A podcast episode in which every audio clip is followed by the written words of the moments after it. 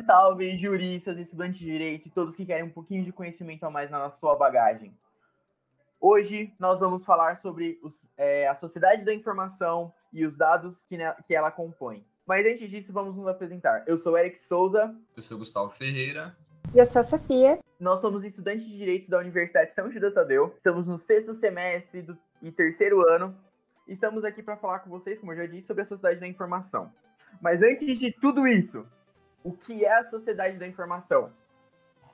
Bom, a sociedade da informação é um conceito criado pelo sociólogo espanhol Manuel Castells, que defende que, por meio da tecnologia, foram quebrados dois moldes sociais, o tempo e o espaço. E a partir disso é criado um novo paradigma que seria a sociedade da informação. Nessa nova sociedade que ele diz, eh, a intensidade com que nós recebemos informação é muito grande e variável, tornando o conhecimento muito mais fluido, flexível e em constante expansão. Nesse conceito, há também uma ausência de barreira na comunicação. Não existe algo que impeça você de ter informação. Então, o... não existe falta de espaço para você adquirir conhecimento e mais informação, mais propriedade para você. Segundo Castle, é, a geração, processamento e transmissão de informação torna-se a maior fonte de produtividade e poder que nós temos no mundo hoje, graças à globalização. Bom, nós podemos conceituar dados como representantes da informação no ambiente eletrônico, ou seja, registros deixados por nós mesmos capazes de nos identificar e traçar uma linha do nosso perfil, com nossos gostos e características. Ou seja, os dados compõem um indivíduo dentro da rede, ou seja, o dado é basicamente o próprio indivíduo. Aqui a gente vai falar um pouquinho sobre o que são cada um desses dados. Como o Gustavo disse, dados são aquilo que compõe o indivíduo, mas nós temos diferentes tipos de dados que compõem. Temos dados pessoais, dados anônimos e dados sensíveis. Os dados pessoais são os dados que são qualquer informação que vincule uma pessoa, uma pessoa. Então, qualquer dado que informe que aquela pessoa possa ser identificada. Já os dados anônimos são aqueles que, em tese, são incapazes de vincular a informação a um indivíduo. Bom, é, apesar da gente achar que dados e e todas essas coisas que permeiam eles estejam bem longe do nosso do nosso alcance, os dados eles estão mais perto do que nós imaginamos, porque tudo que nós vamos fazer no ambiente eletrônico, nós acabamos gerando dados e informações. E isso norteia a nossa vida em tudo. Exemplo básico disso é a partir do momento que você cadastra no seu celular, que para entrar em certos aplicativos sua digital está valendo, é um dado cadastrado o banco já tem noção que você deu liberdade para acessar a partir da sua digital ou qualquer digital cadastrado no seu celular. Isso é um dado, é uma informação que você permitiu. Entre Quando outras... você preenche um formulário e seus dados são. É, o Google completa seus dados automaticamente.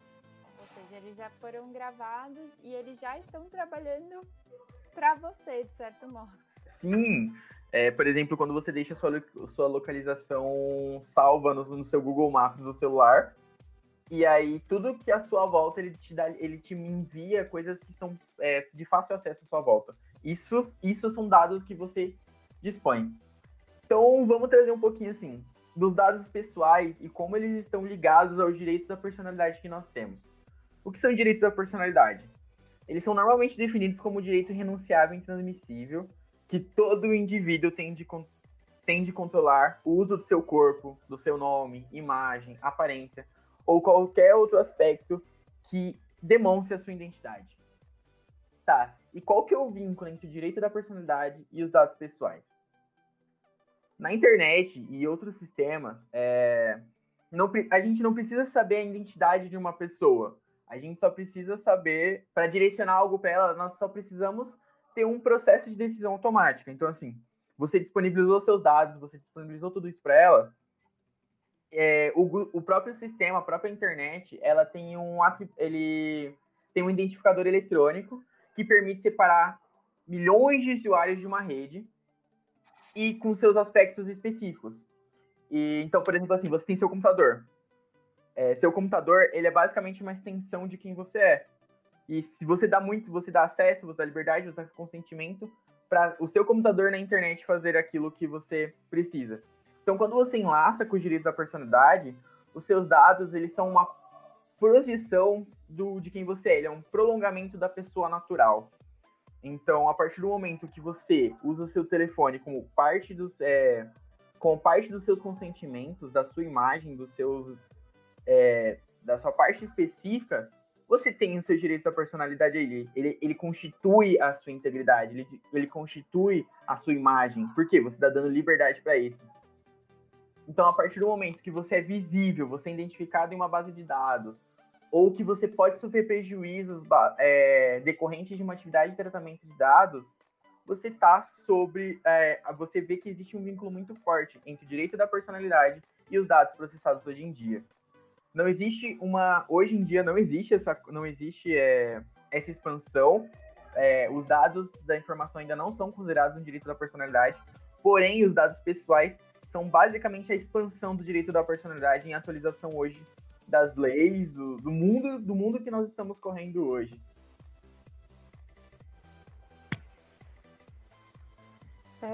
Já os dados anônimos, eles se revelam como um conceito opo oposto, oposto aos dados pessoais. Assim, um dado anônimo é incapaz de revelar a identidade de um indivíduo, pois o elo que existia entre dado e pessoa foi quebrado. Essa quebra de vínculo é denominada anonimização. Esse processo ele pode utilizar diferentes técnicas, mas nós vamos falar só sobre duas: a de supressão e a de generalização. É, dentro de uma base de dados, alguns elementos poderiam ser suprimidos, ou seja, eliminados, ou generalizados. A gente pode tomar como exemplo a supressão do CPF. É, apesar do CPF ser um dado capaz de identificar qualquer pessoa, é, ainda que essa pessoa tenha. exista outra pessoa com o mesmo nome, é, igual, é, completamente igual, é, a disponibilização parcial do número de CPF poderia causar uma confusão quanto ao proprietário do dado. É, em, em relação à generalização, se tratarmos de um sistema de dados que contém dados relativos à localidade de usuários, e esse sistema, em vez de disponibilizar o endereço completo do indivíduo, divulgar apenas, por exemplo, os primeiros números do CEP, também quebraria o elo da informação indivíduo. Agora nós temos uma pequena reviravolta, porque o conceito dos dados ele é falível. É, assim, os dados anônimos são um mito. Ou seja, sempre vai existir a possibilidade de uma base de dados anonima, anonimizada ser agregada a outra base de dados para que os dados sejam reidentificados. Ou seja, por meio da comparação dessas informações, seria possível achar o proprietário do dado. Bom, e os dados sensíveis, que são diferenciados né, dos dados comuns pela sua natureza, está ligada diretamente às opções individuais de cada indivíduo e a própria construção biológica da pessoa, muitas vezes. Existe uma preocupação para que esse tipo de dado é, não seja utilizado pelo mercado é, com intuito lucrativo, ou mesmo pelo Estado, para distinguir as pessoas de acordo com essas individualidades mais sensíveis. Isso violaria claramente os direitos fundamentais, como o próprio princípio da igualdade, que é tão defendido pela Constituição Federal e toda a legislação brasileira. É, o artigo 2 do, é, do o, o inciso 2 do artigo 5 da LGPD coloca os dados sobre origem racial, étnica, convicções religiosa, política, partidária, filiações a sindicatos, organizações filosóficas também, e até mesmo dados é, referentes à saúde, vida sexual e dados genéticos como dados sensíveis. Portanto, esse tipo de dado pode ser facilmente é, desvendado com base em informações extraídas na rede é, em históricos de navegação de usuários, histórico de compras e até mesmo as curtidas e outras ações que, que nós fazemos na, nas redes sociais. Por isso, a LGPD adota um regime mais protetivo é, em relação a esses dados para tentar reprimir a discriminação que já ocorre é, tanto na rede como no dia a dia é, com esse tipo de informação. Por isso, o artigo 11 da LGPD limita a utilização dos dados sensíveis para apenas situações onde há o consentimento do usuário e também várias hipóteses que são indispensáveis para, por exemplo, cumprimento de obrigações legais, é, execução de políticas públicas pela administração pública, é, estudos é, por órgãos de pesquisa, entre outros. É, além dessas hipóteses, que são elencadas pelo artigo 11, o tratamento de dados é, sensíveis é ilegal. Então, a lista que o artigo 5 traz sobre dados sensíveis, apesar de conter boa parte das informações que mais trazem discriminação no Brasil, pode ser omissa em alguns aspectos. Isso porque a discriminação sempre vai depender do contexto. E dados que não são considerados discriminatórios em uma situação podem ser considerados discriminatórios em outra situação. É, a gente pode dar como exemplo os dados referentes a condenações criminais. É, a política de reinserção de indivíduos que já cumpriram uma sentença deve ser preservada. Então, informações desse gênero podem impactar muito negativamente pessoas que precisam de novas oportunidades. E a LGPD nem sequer cita esse tipo de dado, diferente da União Europeia que trata esse tipo de informação mesmo que separados dos dados sensíveis, mas também de forma mais protetiva do que os dados comuns. Isso claramente é impossível elencar todas as hipóteses em que, que podem haver discriminação. Então, um rol taxativo é incompatível com, com essa matéria. É, o contexto do caso tem que ser um fator determinante para definir a sensibilidade ou não de um dado. É, então, como a LGPD é omissa, vai caber à NPD ter uma postura ativa nesse sentido, porque com certeza esse, esse, essa discussão vai vir à tona em julgamentos futuros. A gente trouxe para vocês esses conceitos de dados no, na sociedade da informação.